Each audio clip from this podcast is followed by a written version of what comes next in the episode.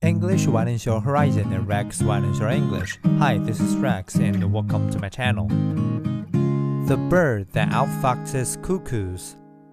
The cuckoo is one of nature's great cheats. So-called brood parasites, cuckoos lay their eggs in the nests of other birds, which, unable to detect the eggs as impostors, then rear the changelings. But as reported in Proceedings of the Royal Society B, a journal, in southern Zambia, the crafty cuckoo may be scheming against a bird that is equally cunning. There, cuckoos freeload off fork-tailed drongos. In response, drongos have evolved to lay eggs in manifold hues and patterns.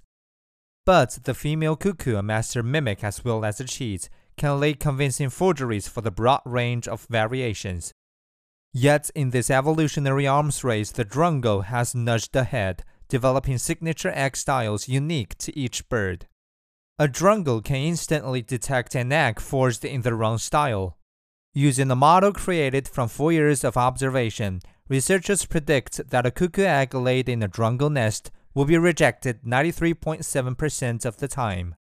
As in art, sometimes the only one who can spot a fake is the creator herself.